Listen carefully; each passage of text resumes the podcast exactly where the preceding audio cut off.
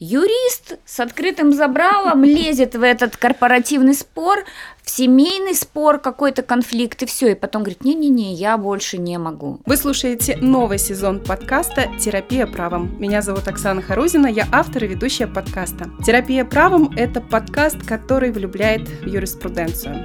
Мои гости — это практикующие юристы, эксперты в своих областях, кто вносит бесценный вклад в развитие юридического сообщества. Каждый выпуск — это кладезь практических инструментов в развитии карьеры, юрбизнеса, в управлении проектами клиентов и, конечно, реальные истории правового целительства от тех, кто на передовой. Обязательно делитесь понравившимися выпусками в социальных сетях. А у меня в гостях Валерия Качура, адвокат, заместитель управляющего партнера, руководитель практики корпоративного права МНД, практики семейного права, адвокатского бюро «Линия права», коуч ACC для юристов, писатель. Валерия, добрый день. Здравствуйте, Оксана. Спасибо большое за приглашение. Для меня большая честь быть у вас на подкасте. Очень рада. Начнем с блиц вопросов. Давайте.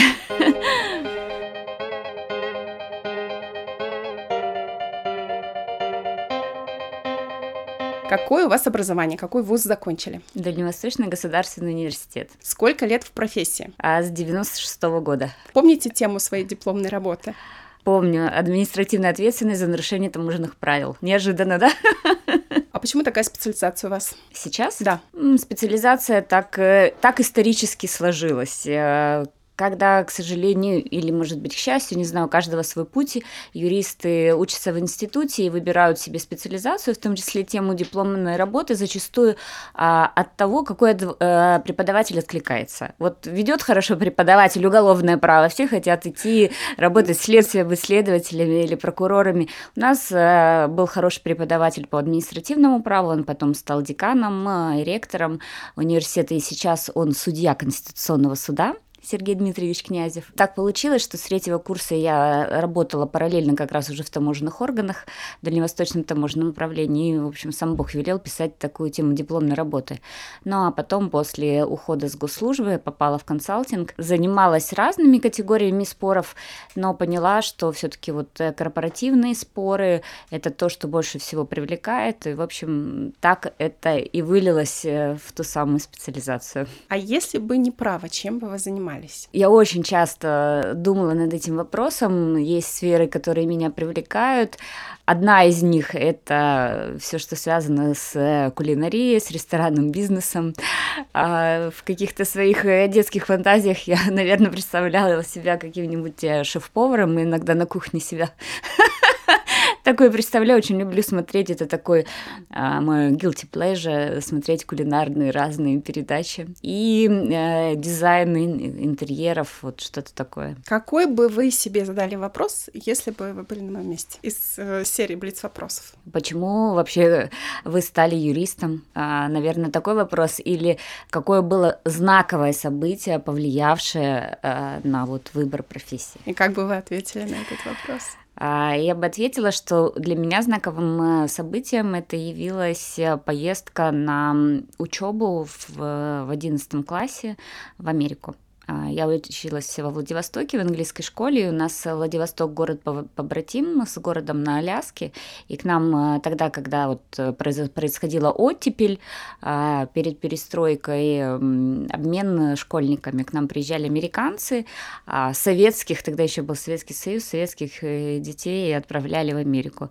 И, в общем, для меня, советской школьницы, поездка в Америку было как полет на Луну, в общем, в космос, и это было очень смешно, но на выпускном учительница русского языка показала сочинение, которое я написала в восьмом классе, и я писала, что я хочу быть домохозяйкой. А Владивосток — это город моряков, и все женщины сидят дома, ждут мужей э, с дальнего плавания, и в основном они домохозяйки. Я писала, что а, быть э, домохозяйкой — это прекрасно.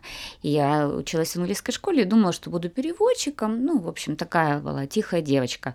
Но поездка в Америку что-то во мне взбудоражило, и эти все мысли про girls power, и вообще, что у женщины тоже есть какое-то право на самоопределение, в профессии очень сильно на меня повлияли, и я, а, вернувшись, вот приняла решение, что я буду поступать на юрфак. Тогда была на коне а, Хиллари Клинтон как жена Билла Клинтона. А, и как раз вот она была юристом известным и очень такой яркой женщиной.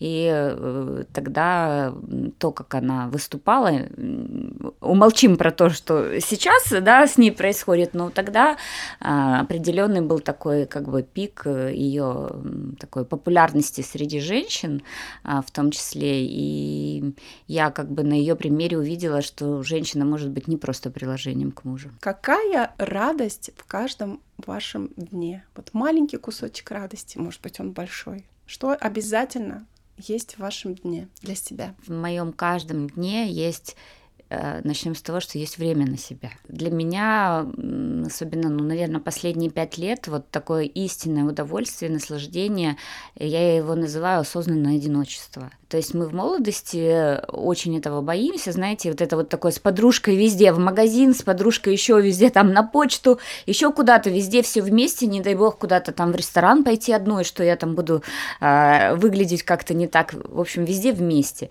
То сейчас для меня, учитывая такое большое количество людей, которые мне приходится пропускать, да, в силу профессии, осознанное одиночество – это особое удовольствие, и я его люблю, это мое время для ресурса когда я могу писать какие-то там заметки, какая-то рефлексия определенная, а, еще что-то такое. Могу заниматься все, всем чем угодно, в принципе, в этот момент, но вот именно что оно только мое.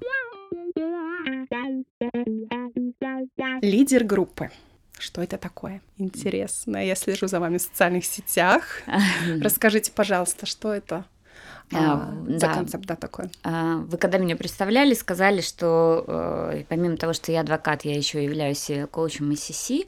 А, ICF э, проходила я международную как раз сертификацию а, Международной ассоциации да, да. коучинга, находится в США. Вообще коучингом я стала заниматься, в том числе для того, когда стала задавать себе определенные вопросы после там лет 15-17 в профессии, а что дальше, да, потому что в какой-то момент ты понимаешь, что ты не можешь э, идти и развиваться дальше в одиночку, твоя задача э, начинать уметь строить команды. И в том числе, как работать с командами, как их выстраивать, да, я стала интересоваться, и вот один из инструментов э, коучинг. Я сама работаю с коучем, знаю, например, что это прекрасный инструмент, там, простроить свою определенную стратегию, понять вообще, куда ты движешься, что ты хочешь. И, в общем, я прошла обучение коучингу и в том числе увидела, да, как а, применив вначале в своей жизни, как это может менять вообще э, жизнь, да, помогает в планировании, помогает изменить там угол зрения. И мы с моей коллегой, э, тоже адвокат Виктория Шакина, также она коуч, э, решили создать лидер-группу как раз для юристов, э, которые не новички, да, то есть это вот не вчерашние студенты, а юристы, которые имеют за плечами там 5, 7, 10 лет, они и партнеры адвокатских бюро, и у нас были и управляющие партнеры, и крупные топ-менеджеры, например, в найме. А, знаете, когда происходит вот этот кризис среднего возраста или самоопределения, давление, когда кажется, все хорошо, зарплата хорошая, должность хорошая, клиенты есть, квартиру ты условно купил, на машине ездишь, что дальше? Как дальше масштабироваться, как дальше двигаться. И лидер-группа как раз она состоит из нескольких блоков.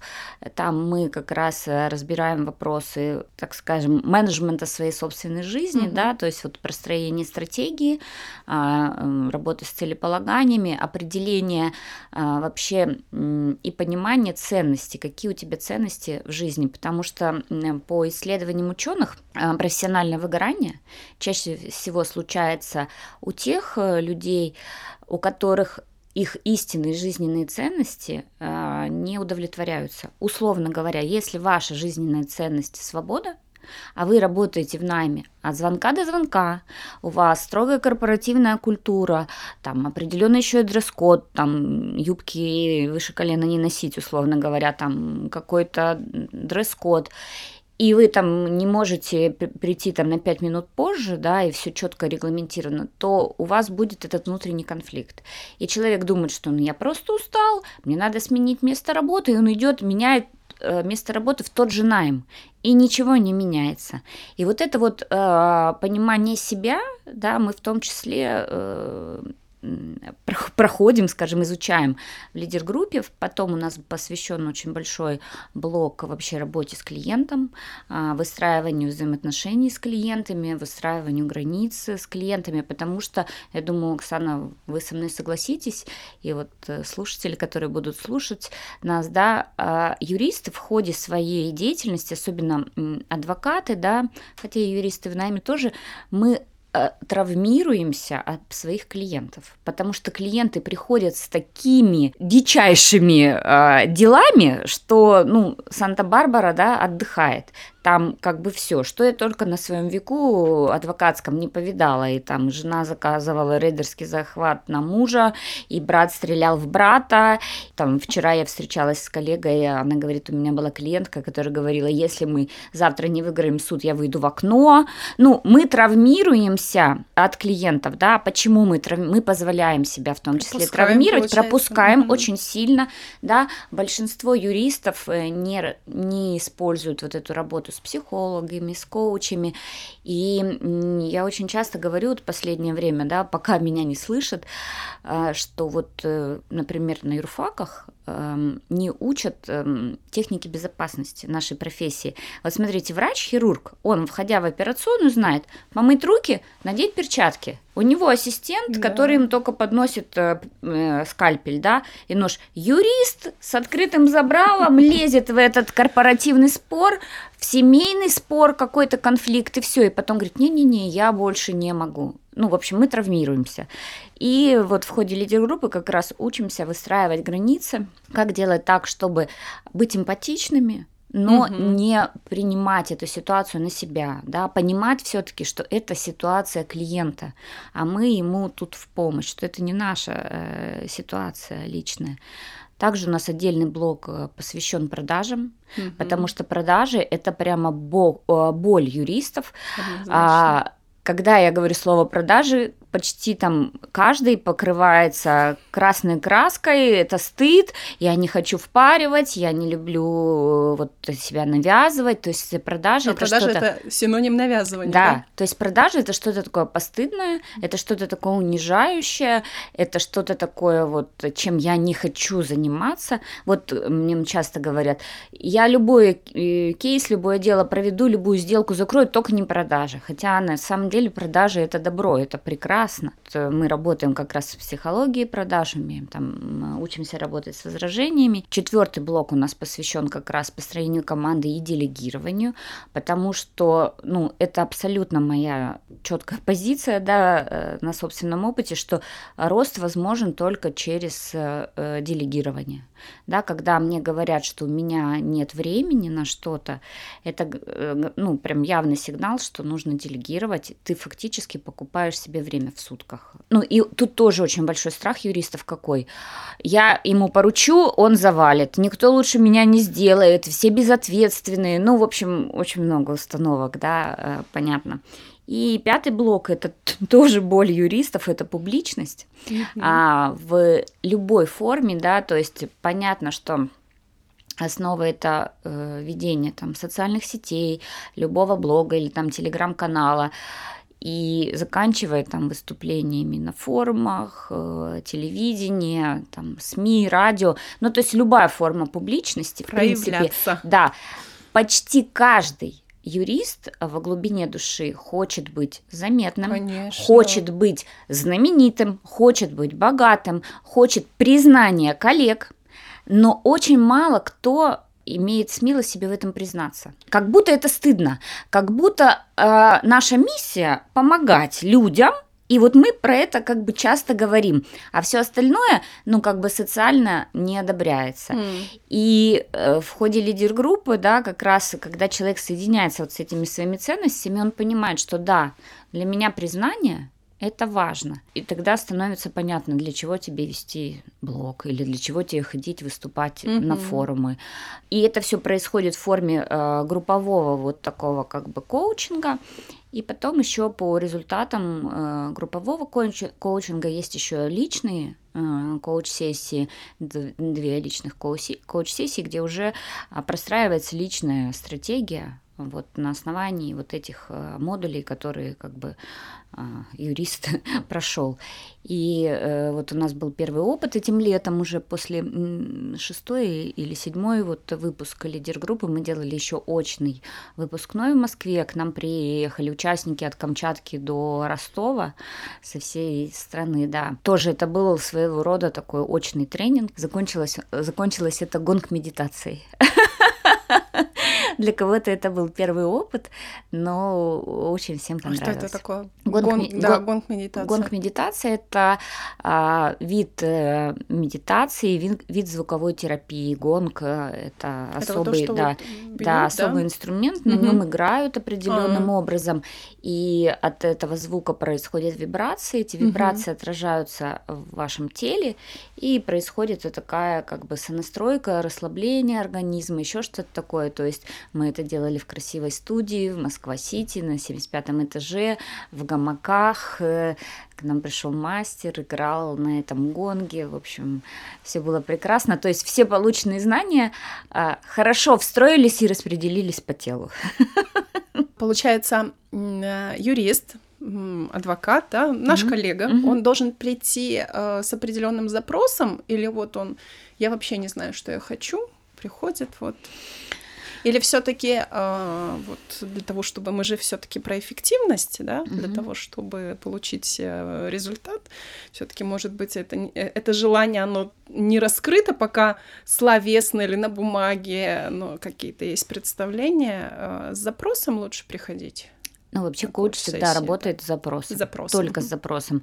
А если нет запроса, ну, нет э, как бы поля для работы. Это раз. Конечно, для работы в лидер-группе нужен запрос. Что ты хочешь?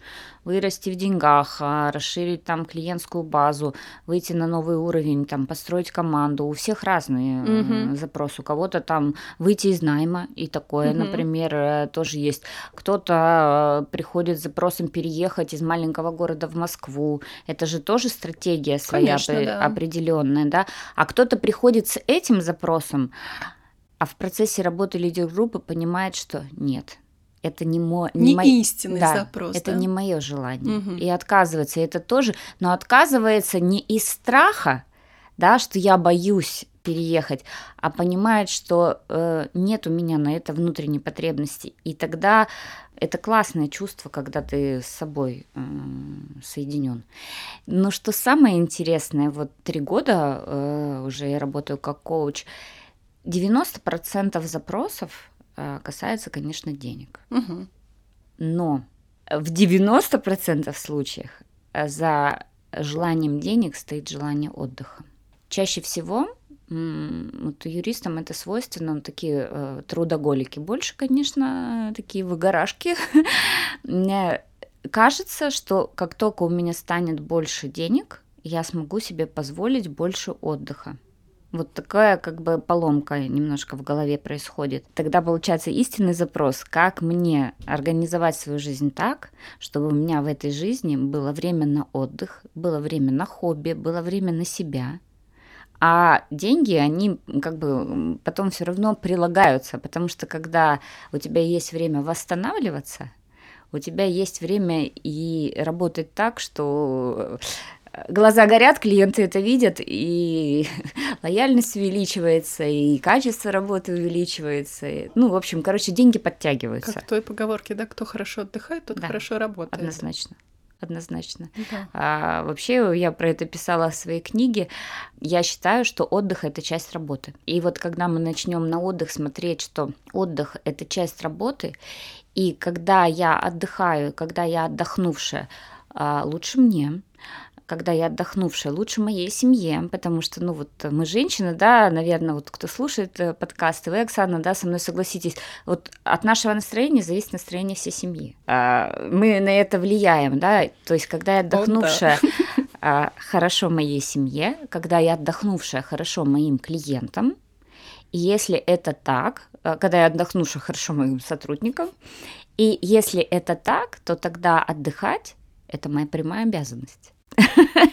И когда ты на это так смотришь, у тебя нет э, э, вот этого колебания, отдохнуть ли мне, еще что-то такое. Но, конечно, для того, чтобы э, иметь возможность отдыхать, нужно организовать свою жизнь так, а это нужно, значит, что-то делегировать. Ну, в общем, это вот такая система как вот пазл такой, вытащи ты одну, э, одну часть, и не будет работать э, конструкция. Как интересно раскрывается тема лидер-группы. Да. То есть лидер, я думала, лидер, эй, побежали, а мы говорим про обязанность, да, отдыхать. Ну, а кто такой лидер? Вопрос, да, э, есть несколько категорий руководителей или лидеров. Есть, значит, руководители, которых назначают сверху, угу. Есть лидеры, да, которых выбирают снизу, а есть э, люди, и, и, и у них такая, знаете, категория, то есть тех, которых назначают свер- сверху, это командиры, тех, которые назначают э, снизу, это такие лидеры общественного мнения, ну, вот лидеры, назовем их так. И есть те, которые как бы а, капитаны, своей собственной жизни. Вот как Джек Воробей из «Пиратов Карибского моря». Есть у него корабль, нет у него корабля. Он капитан, и он знает вообще, куда он идет, куда он плывет. Есть у него команда, нет команды. Он капитан своей собственной жизни. А, у нас называется лидер-группа, но в целом вот смысл, который заложен, это чтобы люди присваивали себе авторство жизни и понимали вообще, куда они идут. И, собственно, исходя из этого, они и строили свою команду, чтобы люди э, в этих командах работали в соответствии со своими ценностями, да, и они клиентов выбирали себе в соответствии со своими ценностями, что есть и смелость отказаться от какого-то клиента, если тебе не экологично с ним работать, и это нормально. Ох, ну, как страшно-то отказываться от клиентов, да? Ну, я называю это купить свободу. Да, то есть э, действительно есть э, такие категории или споров, или такие категории клиентов, которых даже лучше отказаться, чем дальше работать. Мне очень понравилось, когда вы говорили про выпускной, угу. что через вот звуковую, скажем так, терапию, да, вот эти знания, угу. которые были получены на лидер-группе, угу. встроились в систему, то есть про тело. Угу. Давайте поговорим про вашу книгу. Схватка с драконом.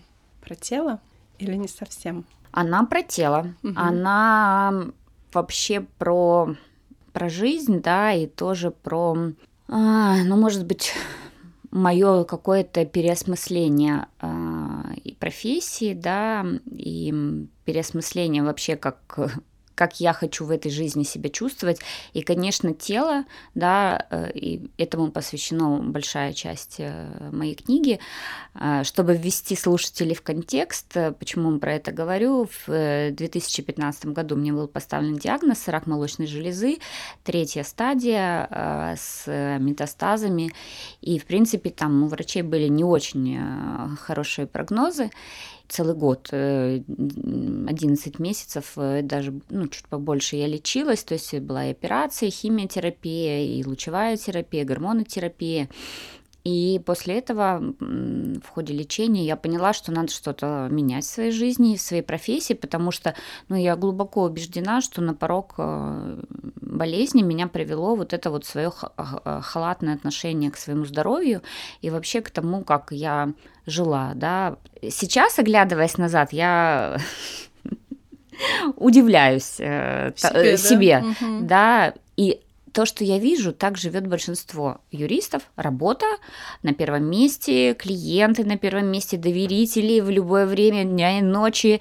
А, ну и, в общем, все. Вот этот трудоголизм э, в ярком его выражении, конечно, мы даже не замечаем, как мы а, скатываемся вот в это выгорание, перестаем любить э, свою профессию, а, перестаем замечать, как мы отрицательно реагируем, когда нам звонят доверители, и у нас это вызывает вызывает отрицательные порой чувства, что не хочется брать телефон.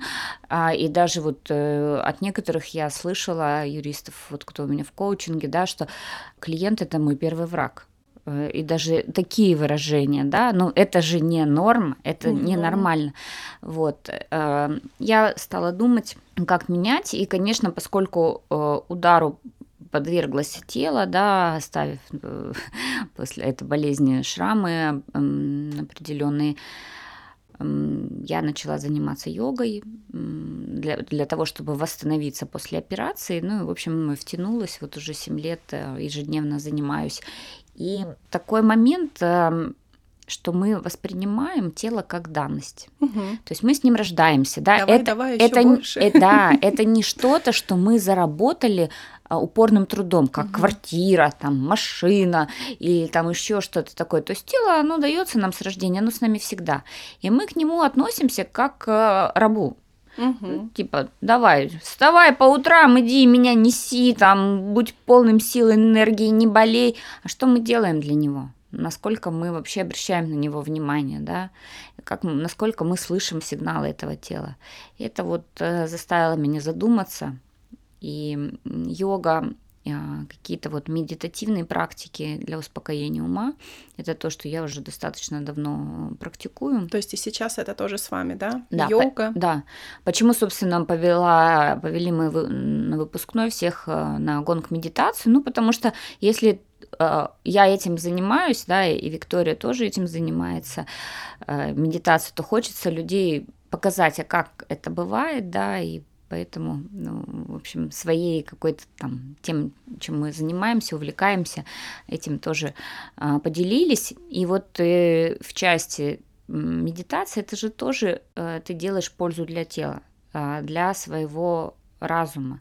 Потому что что происходит у юристов? Чаще всего это такие левополушарные люди, как их называют, да, психологи, все в голове.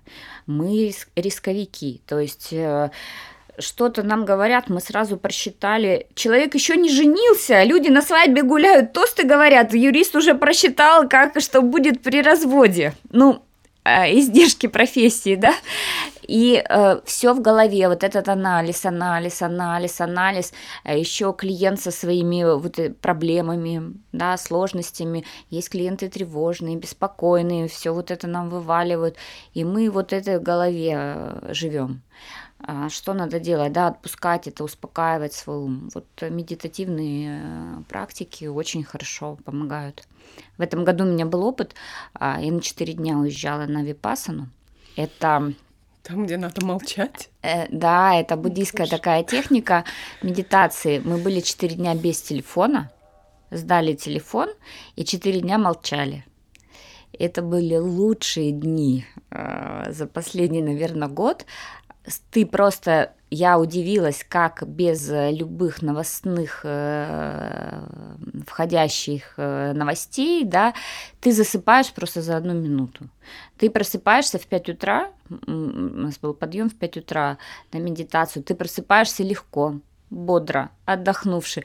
Для меня это было просто удивительно. Нет никаких э, тревог, беспокойства.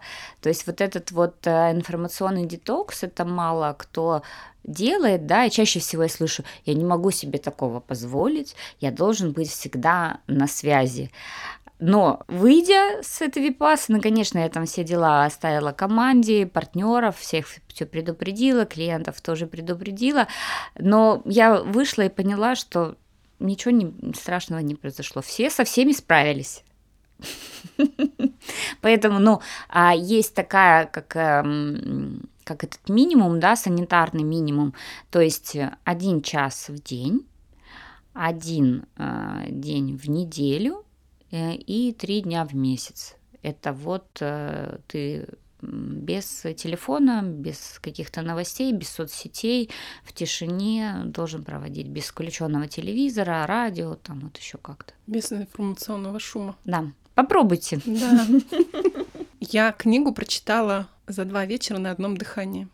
Спасибо большое. Для меня она оказалась еще и про дисциплину. Причем дисциплина такая, я бы сказала, а, до и после до мы все, ну, мы юристы, как вы правильно сказали, трудоголики, но здесь для меня тоже и дисциплина, потому что заставить себя через силу вставать, не знаю, в 7 утра на работу, когда ты лег, не знаю, в 2, в 3, это тоже про силу воли, про дисциплину. Вот насколько дисциплина важна в нашей профессии? Ну, вообще, я считаю, это краеугольный камень. Но просто многие воспринимают э, дисциплину как плетку. Для меня дисциплина это просто некий фрейм такой, который а, вот как река течет, есть два берега, левый и правый, да, и река, она не выходит из этих берегов. Вот э, дисциплина это вот э, эти берега, да, которые дают нам направление движения да, куда-то. Потому что если у тебя есть определенная цель, если ты понимаешь, куда ты движешься, тебе эти рамки определенные, э, ну, нужны. Условно говоря, если ты хочешь выйти на, из найма и начать частную практику, где брать клиентов, условно говоря, да, ты там должен ходить, э, знакомиться, посещать какие-то мероприятия, бизнес-завтраки, а, заводить знакомства, то понятно, что тебе надо это как-то включить в свой график и э, там, этот фрейм держать, условно говоря. Вот для меня дисциплина это про это. Я ее не воспринимаю как что-то такое ужасное, да. И сейчас, эм, может быть, пойду в разрез эм, тому, о чем говорят. Сейчас все больше говорят, все в легкости, все в ресурсе, все вот на таком вот. И, значит, у многих создается такое впечатление, что это, знаете, ну вот ничего не делать, это вот я такая порхаю, все там мне на моей энергии приходит. Для меня как раз э, дисциплина это вот про это, что вначале ты делаешь что-то через дисциплину, а потом это встраивается в твою жизнь и становится в легкости условно говоря, когда ты э, вначале себя заставляешь э, каждое утро через «не хочу вставать» на коврик, да, и ты чувствуешь себя деревянной, какой-то не такой, ничего не получается, руки-ноги не гнутся, то потом через какое-то время ты понимаешь, что ты делаешь это с удовольствием, что у тебя получается все легко, и ты начинаешь э, ловить вот эти параллели, да, что вначале ты держишь баланс на коврике в асанах, а потом ты держишь баланс в жизни в сложных переговорах, что вначале ты повышаешь гибкость на коврике, а потом ты становишься более гибким в жизни. А вначале ты там какие-то силовые асаны оттачиваешь на коврике, потом становишься сильнее в жизни. И так во всем условно говоря, раньше, когда мы выходили из института и брали какой-то кейс да, в работу, э, мы не знали, как написать иск, и могли потратить на это три дня. А сейчас мы это делаем за там, два часа. Это вот известный э, случай да, про про Пикассо, когда э, он сидел в парижском кафе, и шла женщина мимо, узнала его, говорит, ну, сделайте мне набросок. Он сделал набросок и говорит, с вас 500 франков. Она говорит, что так дорого, вы потратили на это 5 минут. Он говорит, на это ушло 20 лет жизни. Ну вот, чтобы за да, 5 минут чтобы это, это сделать за 5 минут. Это, и это про легкость. То есть вначале это дисциплина, вот этот фрейм, а потом это про легкость.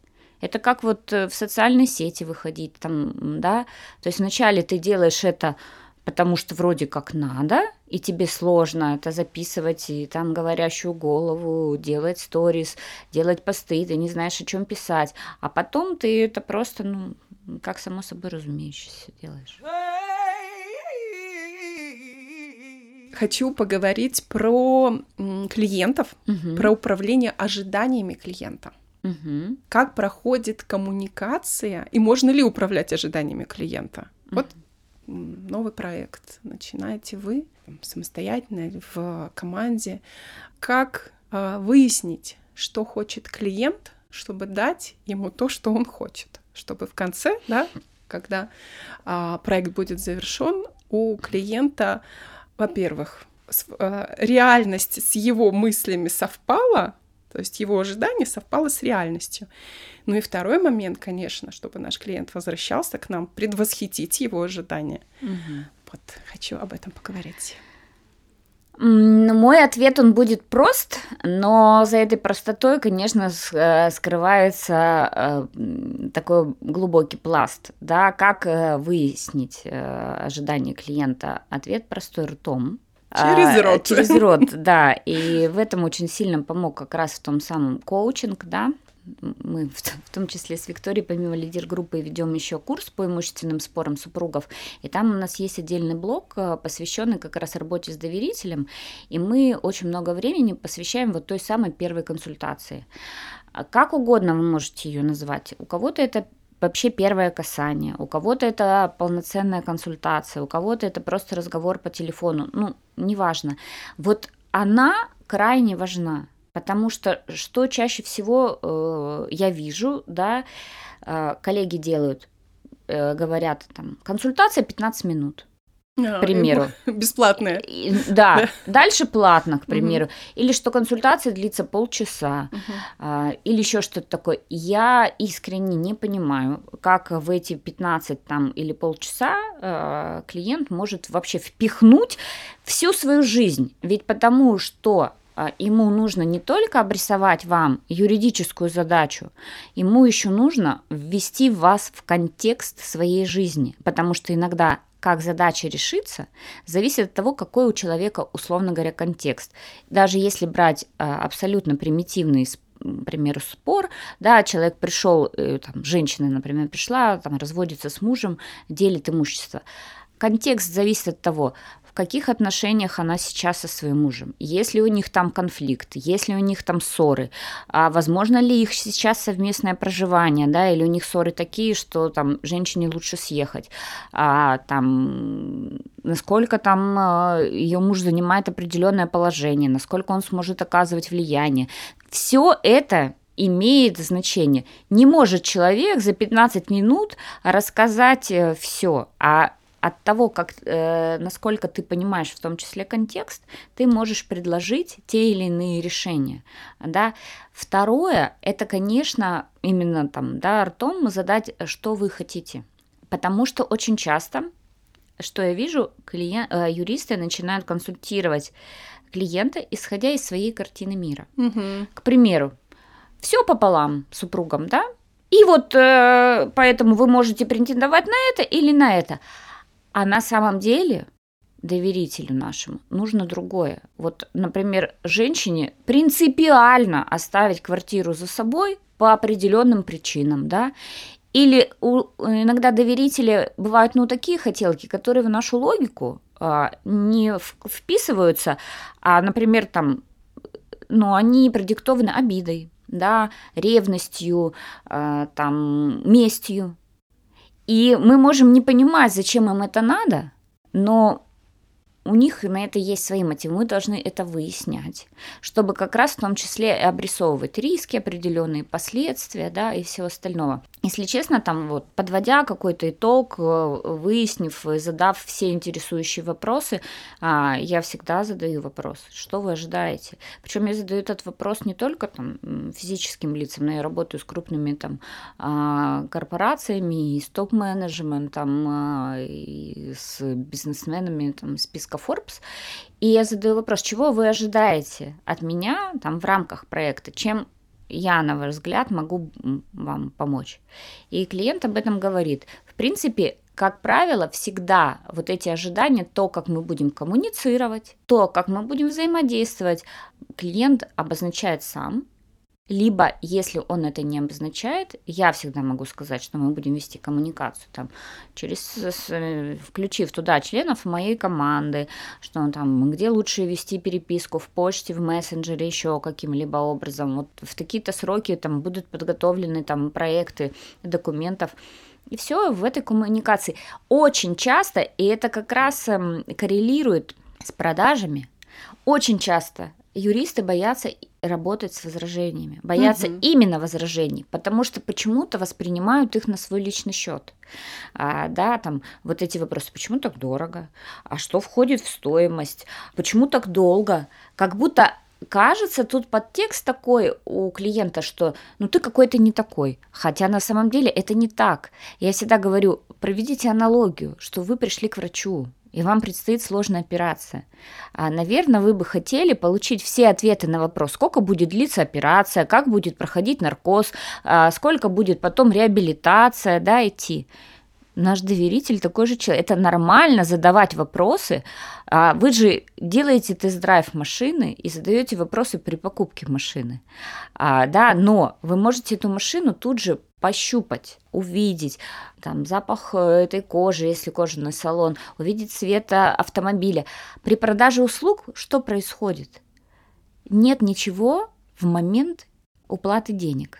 То есть это услуга, которая будет оказана в будущем. То есть по факту клиент покупает кота в мешке, отдавая вам деньги, что э, делает обычный человек, да, конечно, тревожится, за что я отдаю деньги. И это нормально в диалоге снять эту тревогу в том числе обозначив а, свои принципы работы, как-то вы работаете там по выходным я не работаю, переписка со мной в такие-то в такое-то время, или я работаю 24 на 7 на связи, ну, у каждого свой, да. свой принцип.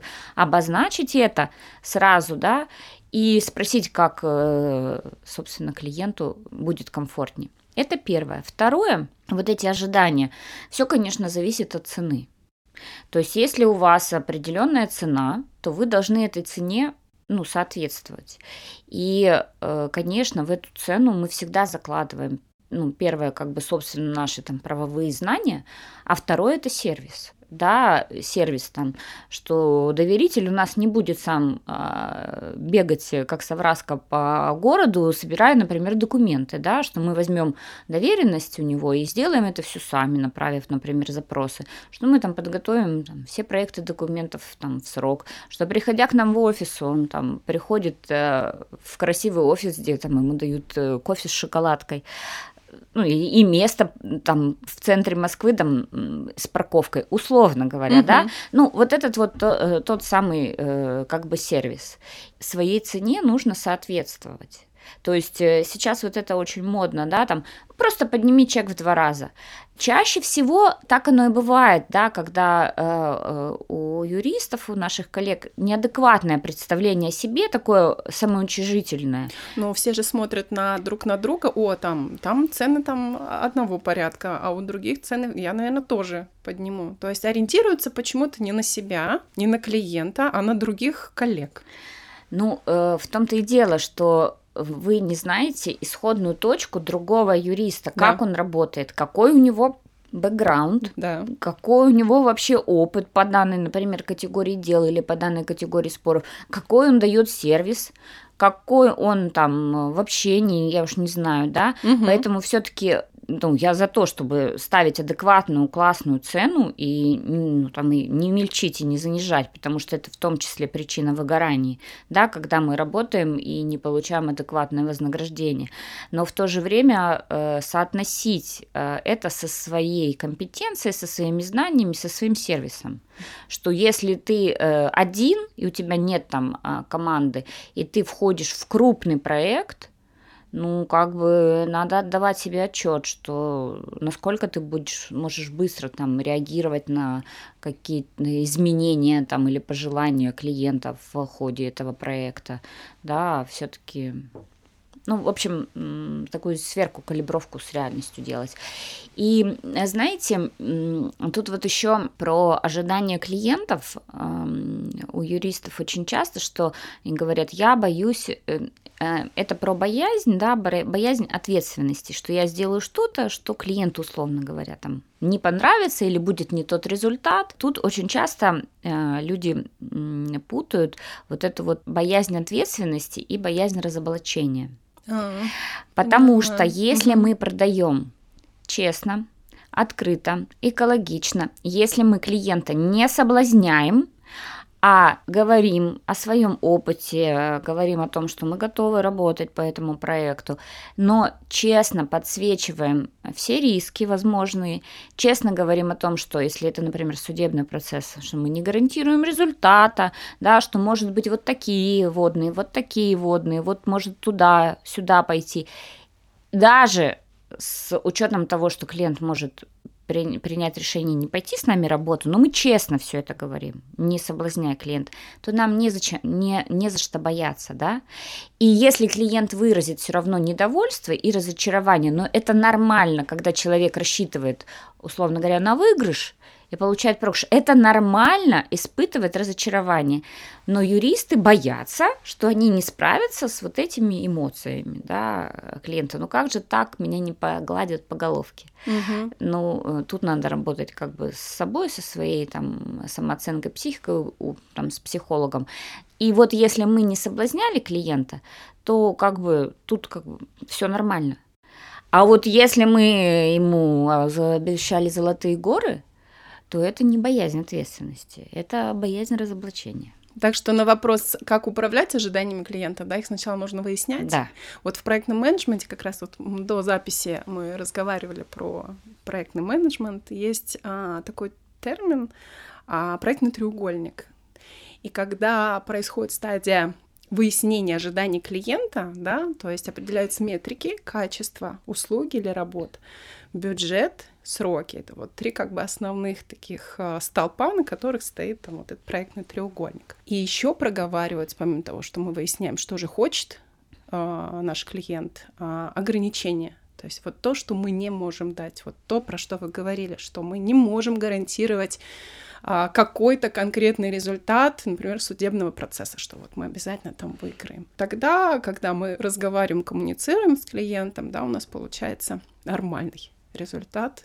А как можно дать результат, если мы вообще даже не понимаем, что клиент хочет? И да. что он от нас ожидает? Да. Был ли негативный опыт, когда клиент не был э, доволен результатом?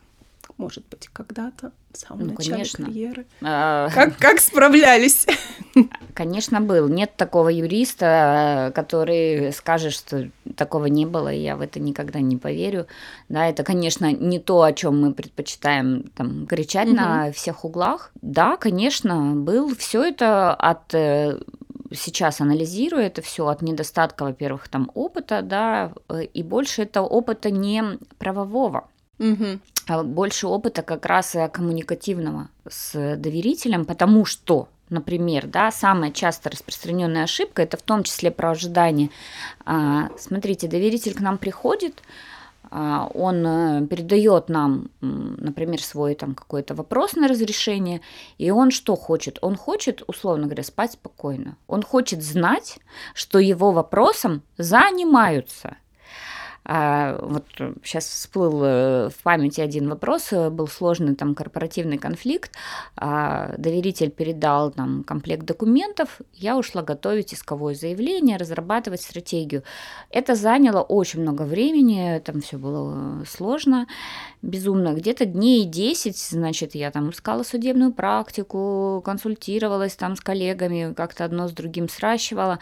В общем, и когда уже исковое было почти готово, через 10 дней, в общем, я получила такое гневное сообщение, значит, от клиента и звонок, что вообще-то, что вы там куда-то пропали, вы куда-то исчезли, условно говоря, там, где вообще иск? Э, я ему говорю, ну, вообще вот иск вот готовится туда-сюда, но он уже за эти 10 дней, пока я не была с ним в коммуникации, настолько себя накрутил, что я э, про него забыла, что я его бросила, что мне вообще наплевать, что мои другие клиенты в большем приоритете, чем он, что, ну, в общем, это привело к тому, что там он разговаривал там на повышенных тонах, был недоволен, и, в общем, мы с ним расстались. И я поняла свою ошибку. То есть в следующий раз я как делаю? Иван Иванович, я занимаюсь вашим проектом. Посмотрела судебную практику. Судебная практика противоречива.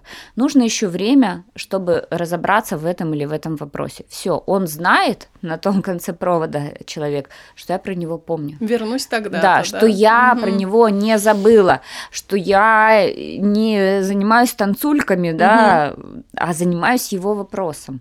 И вот чаще всего вот э, как раз это происходит из-за да, из-за коммуникации. Точно так же там, да, а, когда мы идем в суд, а, выходя из суда, какие бы ни были там новости, какие бы ни были а, новые, например, подводные камни, течения, еще что-то такое, нужно всегда первым успеть позвонить доверителю, да, чтобы он узнал это от тебя, а не от другой стороны. Мгм. А, потому что, ну, чаще всего там, что я вижу, и сама такая была, там, мне надо собраться с мыслями, мне надо найти особое место, чтобы провести, значит, этот разговор, а сейчас он будет недовольный, а я не хочу это слушать, я после суда устала. Ну, в общем, и это еще больше усугубляет вот этот дисконнект. Мгм. То есть любую ситуацию можно вывести себе в плюс, даже если объективный результат не очень. У меня были такие истории, когда даже после проигрыша а, доверитель говорил, у меня нет к вам никаких вопросов, вы сделали все, что могли. Я хочу, чтобы вы шли э, со мной дальше, я буду вас дальше рекомендовать. Мгм. А, а бы- бывало и такое, когда и после выигрыша э, тебе, ну, как бы, ну, ну, норм. Ну, норм. Ну, как бы, да. Поэтому... А ты стоишь там, да? Да, поэтому все, все зависит от того, как мы сами эту коммуникацию строим. Вообще э, в грамотно простроенной коммуникации основа лояльности клиента, основа возвращаемости клиента, основа того, что нас будут в будущем рекомендовать. Общайтесь с клиентами. Да. Вы приготовили какой-то кейс в стиле терапия правом? Ну, не знаю, насколько из этого кейса получится терапия. Да, э, хотела поделиться одним э, кейсом. Это про он, он для меня про то, как а, важно не сдаваться, да, и порой даже те ситуации, когда нам кажется, что ну все, ты не вытащишь ничего, но только вот э, на морально-волевых, скажем так, и только потому, что ты этого захотел, у тебя это получается. Я вела э, дело о банкротстве э, в регионе мясоперерабатывающего завода, и моим клиентом был немецкий производитель а, мяса, значит, ему значит, этот завод задолжал большую сумму денег. И э, эта сумма была настолько большая, что э, это было бы большинство в реестре требований кредиторов.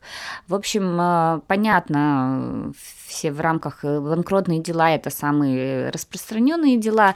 Да, понятно, что пытался сделать должник, это сделать реестр своих дружественных кредиторов, в общем, вытеснив моего. И э, история про то, как э, тоже не надо расслабляться. Э, значит, э, первое собрание кредиторов, э, ну, понятно, у нас большинство, э, было назначено собрание на заводе. Э, Мы приезжаем на завод, я не поехала туда, отправила туда, значит, э, своего юриста. И он говорит, нас встретил управляющий. Я ему причем э, рассказала миллион э, ходов и случаев на случай там противодействия. Если тебя не будут пускать, делаем вот так. Если там не будут давать документы, делаем вот так. Он говорит, все нормально. Э, Нас провели в комнату, сказали, ожидайте. Собрание там в 14 часов начнется. Собственно, в 14 оно не началось, в 15 оно не началось. В 16 за ними пришла охрана и говорят, Выходите, ну, да». выходите. Я не понимала еще тогда, что происходит. И на следующий день в суд сдается протокол общего собрания кредиторов, где указано, что от моего доверителя иностранной компании присутствовал там, вот я как сейчас помню, фамилию Ники гражданин Амелин, а, который представил доверенность, а, управляющий проверил, значит, его все допустил, и, и Амелин проголосовал за этого управляющего, принял, значит, все эти решения. Так, думаю, понятно, значит, схема. Запросили доверенность. Доверенность, копия какая-то, очень э, там плохая светокопия была представлена. Вопрос. Как доказать, что мой доверитель не выдавал доверенность? Ведь доверенность не выдается нотариально, да, доверенность выдается от юридического лица а, в простой, значит, э, письменной форме.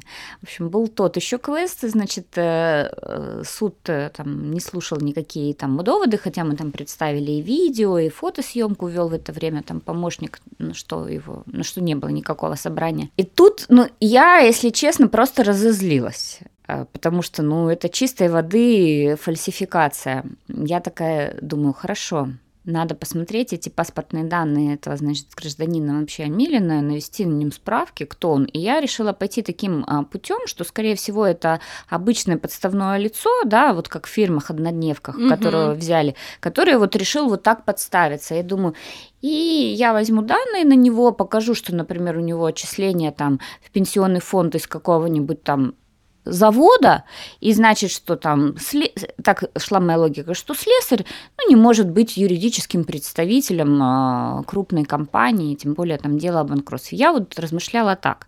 Собственно, сделала запрос и получила ответ что гражданин Амелин скончался еще три года назад от черепно-мозговой травмы, а, внесена запись о смерти.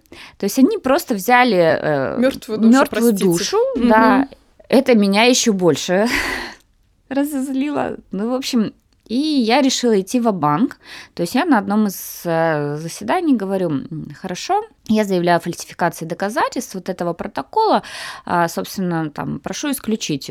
Они, другая сторона, конечно, не исключает. Я говорю, хорошо, тогда давайте опрашивать лиц. И я под аудиозапись опрашиваю управляющего, как выглядел гражданин Эмелин, как он проверял у него паспортные данные, как все. Там, конечно же, дружественные были лица, которые тоже сказали, мы этого гражданина Милина видели. Я их вызвала в качестве свидетелей, а, всех опросила, под подписку, все дела.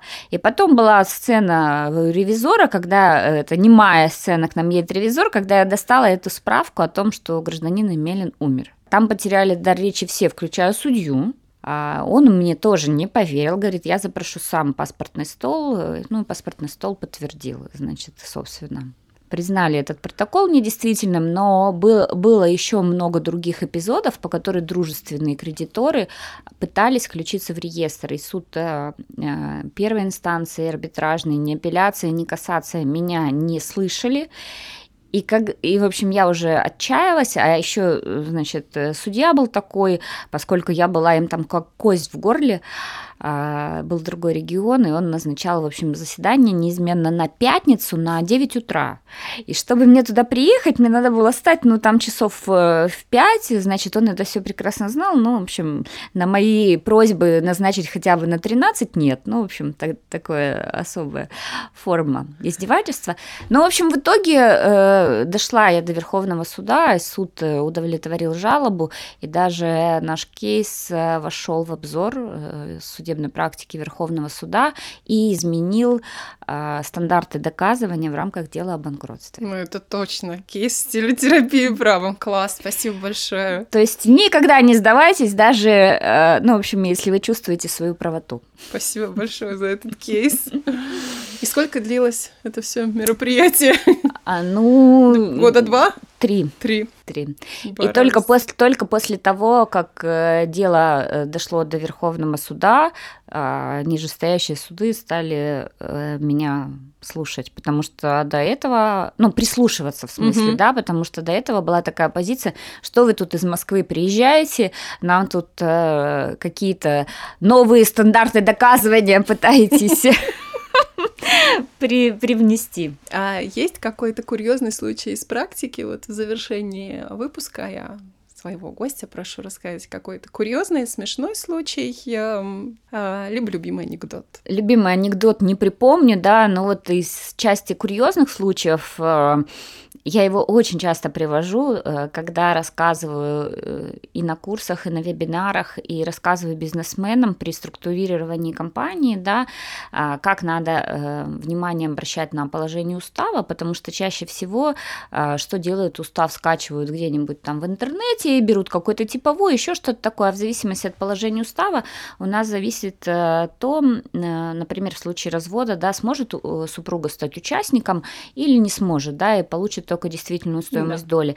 И вот был бизнес э, у двух партнеров, они собирались очень долго, причем такой успешный бизнес, а, значит, развивать дальше компанию, были далеко идущие планы, у них были доли 50 на 50, а потом из них один а, разводится, Положение устава как раз позволяло жене, значит, войти в эту компанию. Получается, один партнер 50%, и, значит, уже три участника, да. По 25%. Жизнь их ничему не научила, ну, и хотя уже с супругой они не могли поменять положение устава. И тут второй партнер разводится через год. И у них получается, значит, 25, 25, 25 и 25. Что делают женщины? Что? Объединяются Становится... Нет, и у них становится 50, 50 и, в общем, а, блокируется ситуация таким образом, что не поменять директора, mm. ничего, ну, большинства нет. И потом эта ситуация усугубляется тем, вот, да, э, то есть, с одной стороны, этот курьезный случай, с другой стороны, грустный случай, э, что один из участников умирает, и у него от первого брака двое детей, от второго брака ребенок и еще двое, двое родителей, которые в разводе, у которых между собой плохие конфликт отношения, тоже. конфликт. И, в общем, ко мне пришел вот тот вот один из партнеров, у которого 25% а, доли, и вместо того, что он имел одного партнера, у него э, появилось 8 других участников – которые между собой, э, понятно, что в очень плохих отношениях, дети от разных браков, жены, соответственно, между собой не дружат. И он говорит, ну, в общем, что делать? Ну, в общем, бизнес этот умер. Поэтому, э, Грустно-поучительный э, случай. Да, грустно-поучительный случай, но он такой вот курьезный, да, как одно положение устава казалось бы, на которое, предложение, а, да, сказала, да. на которое многие, в том числе юристы, да, не обращают внимания, может э, погубить э, все. Спасибо большое. Спасибо вам. Супер, супер. Мне беседа. было очень приятно Мне быть тоже. на подкасте. Мне тоже было приятно. Я очень, во-первых, хотела вас поблагодарить, что вы согласились поучаствовать в моей авантюре. Спасибо большое, было очень интересно. Я думаю, что наши слушатели сегодня тоже а, прочувствовали. Мы много сегодня обсудили, очень много тем обсудили. Все контакты будут в описании выпуска. Пожалуйста, подписывайтесь в социальных сетях на Валерию Кочур. Спасибо большое, буду рада вашим отзывам, отметкам. И скажу, что книга доступна к покупке на Wildberries, на Озон, на Яндекс.Маркет. А, книга называется «Схватка с драконом. От выгорания к возрождению». Да, я читала на Литресе. Есть и на Литресе в электронной версии. Спасибо. Спасибо вам.